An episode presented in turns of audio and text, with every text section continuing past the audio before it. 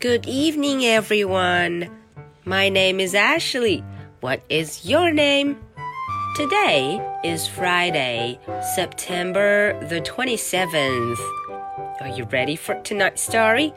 Let's do it. Nutty Numbers. 啊，今天啊，苏斯博士 Dr. Seuss 苏斯博士要给我们讲的这个故事叫做《Nutty Numbers》， 奇奇怪怪、疯疯傻傻的数字。Nutty Numbers。嗯，为什么数字变成了疯疯傻傻的样子？Nutty Numbers。他们难道要做什么蠢事吗？我们今天一起来看，到底出现了多少数字和多少有趣的图片和事物。在今天的故事中，Ashley 要用上一个词 “how many”。这个 “how many” 的意思是多少？How many？它会从头到尾出现在故事中。Ashley 要考考大家，会不会数数？能不能报出正确的数字英文？好，那么我们赶紧开始吧。Nutty numbers. One chick with two blocks. 哦，看看第一幅图，我们看到了一只小鸡，one chick，还有两块积木，two blocks。Ashley 问题就来了，How many chicks do you see？你看到了几只小鸡呢？How many chicks do you see？答案肯定是 I see one chick. One chick，一只小鸡。OK，我们继续。Two chicks with one clock。哦呦，这回前面这只小鸡啊，它叫来了自己的朋友，他们两个抬着一台钟，嗯，一口钟，one clock。Ashley 的问题又来了，How many clocks do you see？你看到了几台钟呢 ？I see one clock。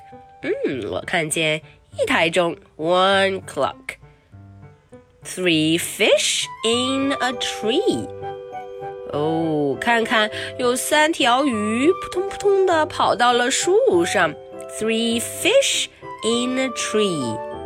How many fish do you see? 小朋友们自己回答是这个问题。How many fish do you see? Four bees are after me. 呃哦，有四只蜜蜂追着我，嗯嗯，大事不妙！buzz buzz buzz。Four bees are after me。嗯，要当心，快跑呢！How many bees do you see? Five chicks and six clogs with a fox in a box。 哦，这下好热闹！有五只小鸡，five chicks，有六口钟，six clocks，还有一只狐狸，a fox。这狐狸在哪儿呢？The fox is in a box，在一个盒子里。我的问题就来了，How many clocks do you see? Seven sheep walk in their sleep. 哦，有七头羊边走边睡，他们在梦游吗？Seven sheep walk in their sleep. Bah, bah. How many sheep do you see? Eight fish swim in the deep. 哦，游来了八条鱼，嗯，它们在深海里面游啊游啊。How many fish do you see? Nine beasts in a bed. 哦，床上来了九个野兽，九个特别凶猛的野兽吗？嗯，看起来它们睡得倒挺香的。How many beasts do you see? Ten cats on her head. 啊，这个小女孩头上，哦哦，坐着十只小猫。Meow. Ten cats. How many cats do you see? OK，艾什问了这么多的 How many 有多少个？不知道小朋友们能不能数清楚？这个任务可不简单呢。 我们现在呀，要来回答艾希的两个问题喽。